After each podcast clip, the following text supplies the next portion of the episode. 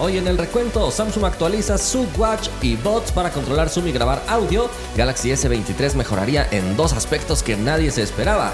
Galaxy A34 llegaría con dos variantes de procesadores. Huawei P60 tendría una increíble apertura en su cámara principal. Se revelan primeros detalles del Poco X5 Pro y para terminar, Apple ya prepara las MacBook con pantalla táctil. Comenzamos.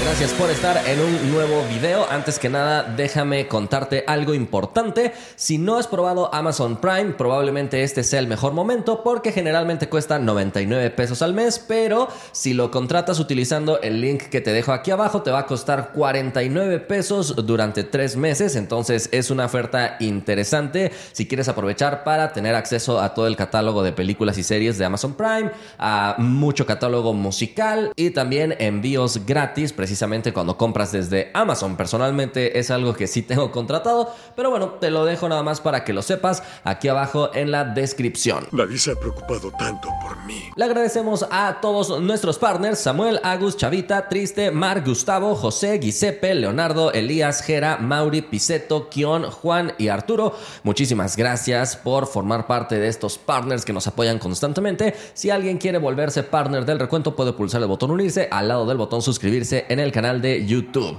Ahora sí, ¿qué te parece si me acompañas a revisar los resultados de la encuesta pasada? Pero antes asegúrate de seguirme en todas las plataformas para que no te pierdas de nada. En la encuesta pasada te pregunté qué cantidad de smartphones deberían lanzar al año las marcas. Participaron más de 30 mil personas. 78% dice que pocos, de 3 a 5 smartphones. Parece que estamos cansados del mercado tan saturado. Maximiliano dice, creo que lo ideal es que las marcas saquen tres modelos gama baja, media y alta por año. Eso permitiría al consumidor comparar los modelos y las marcas de forma más clara. Abrazo grande desde Argentina. Emanuel dice, el problema de sacar muchos teléfonos es que no entiendes su categoría, como pasa con Xiaomi, que saca teléfonos a discreción, además del tema de las actualizaciones. A veces es mejor más calidad y menos cantidad. Saludos desde Italia, Isa. Y finalmente dice Dave, definitivamente entre 3 y 5. Es cierto que las opciones disminuirían, pero la calidad de construcción, software y demás será mejor.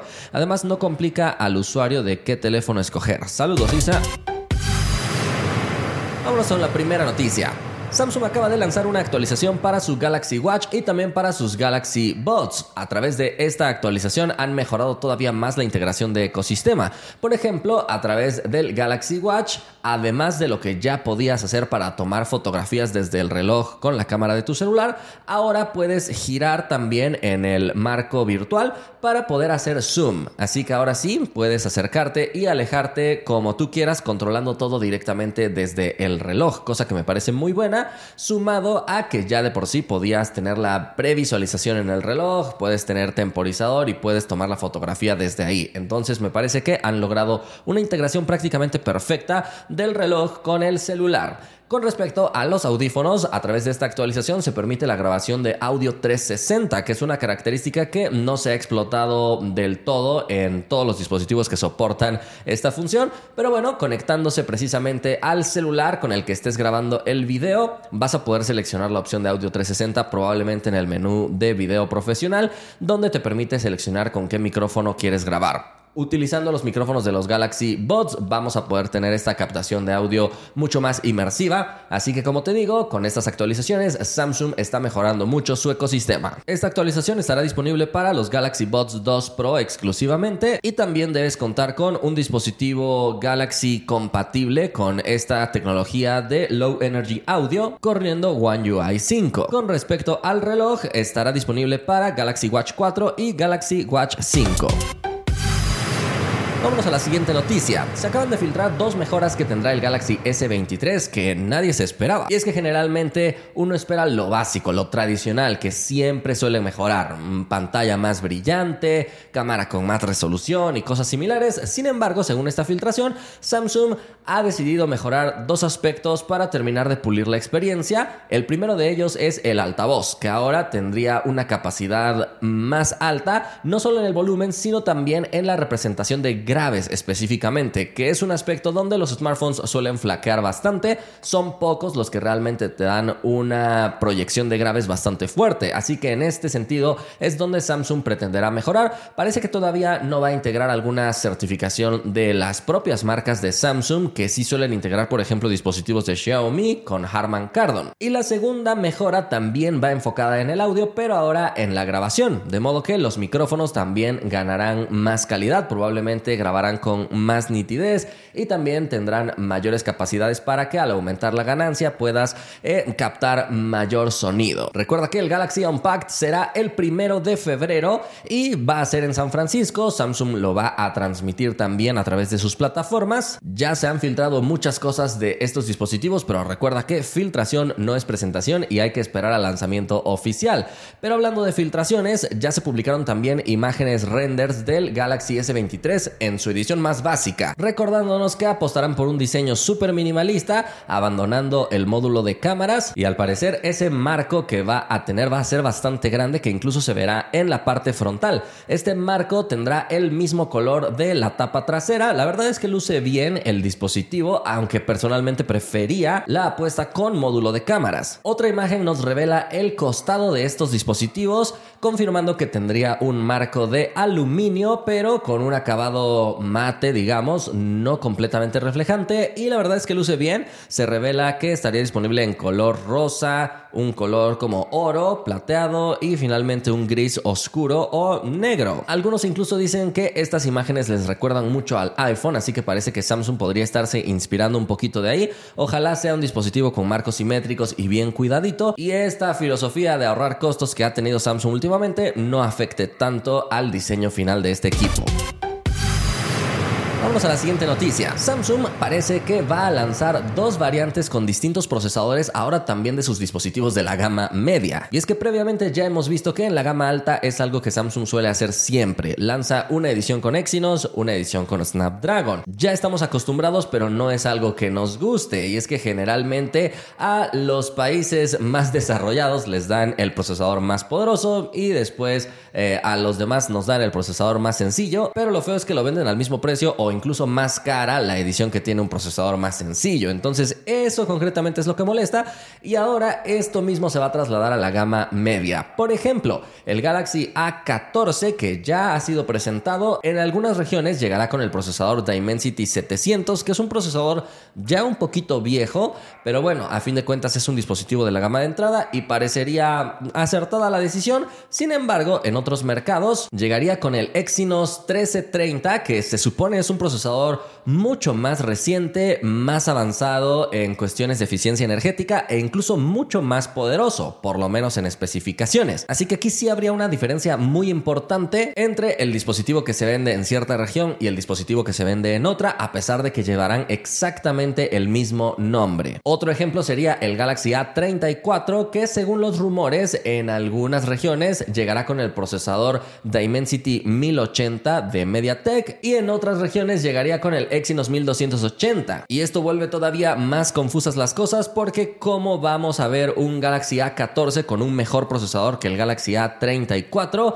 La verdad es que Samsung está haciendo un poquito de disparates en este momento con sus procesadores, todo con el fin de ahorrar costos probablemente. Pero bueno, recuerda que filtración no es presentación, por el momento el único dispositivo que ya se presentó oficialmente ha sido el Galaxy A14, pero como siempre Samsung solamente dice es un procesador octa-core y ya. Así que habrá que esperar a cuando se presenten en distintas regiones para conocer específicamente qué procesador. Todo parece indicar que a México llegará el procesador Dimensity 700.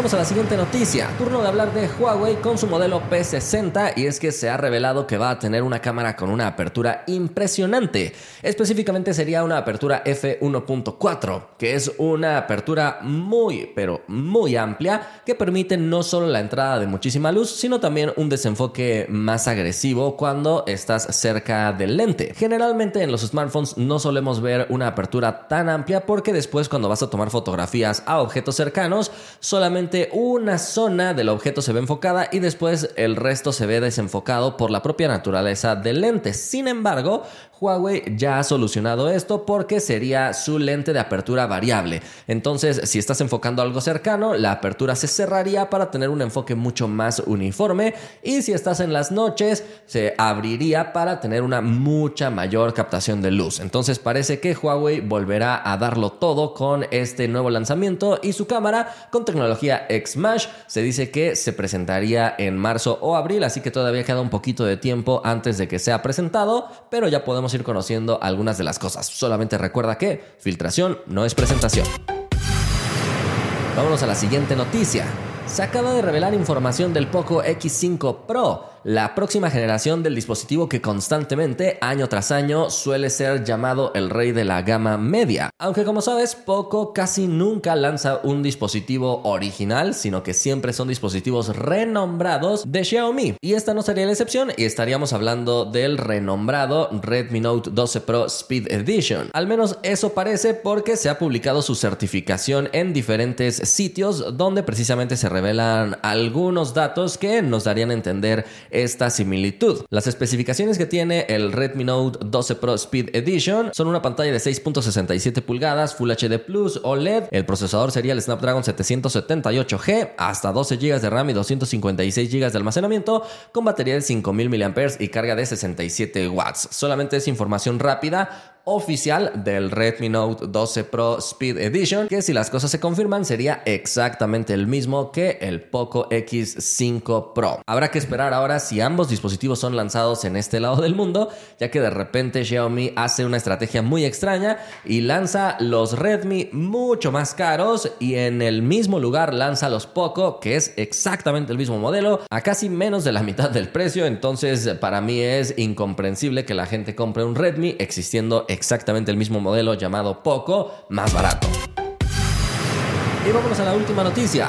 Apple podría estar cerca de presentar la primera MacBook con pantalla táctil por fin. Previamente te hemos dicho que Apple ya está trabajando en MacBooks con pantalla OLED es algo que ya vemos en laptops Windows, pero si hay una característica que ya habíamos visto desde hace mucho tiempo en laptops Windows es precisamente la pantalla táctil. Apple se ha resistido muchísimo a integrar esta característica en sus laptops, probablemente porque existe el iPad y si lanzan una MacBook con pantalla táctil estarían compitiendo contra ellos mismos. Pero parece que poco a poco han ido fusionando estos sistemas operativos y acercándolos cada vez más para llegar a una fusión finalmente y según el conocidísimo analista y filtrador Ming Chi Kuo, Apple lanzaría su primer MacBook con pantalla plegable para el 2025, coincidiendo con el mismo año donde lanzarían su primera MacBook con pantalla OLED. Personalmente me atrevo a pensar que Apple podría lanzar una especie de MacBook Pad o algo así, iPad Mac o no sé cómo le llamarían,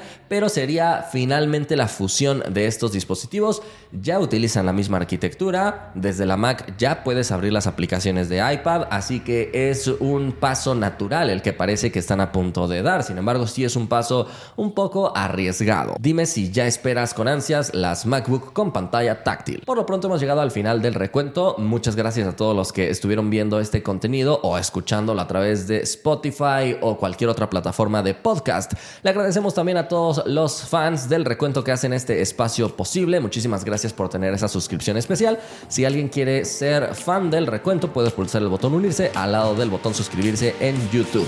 Nos vemos la próxima.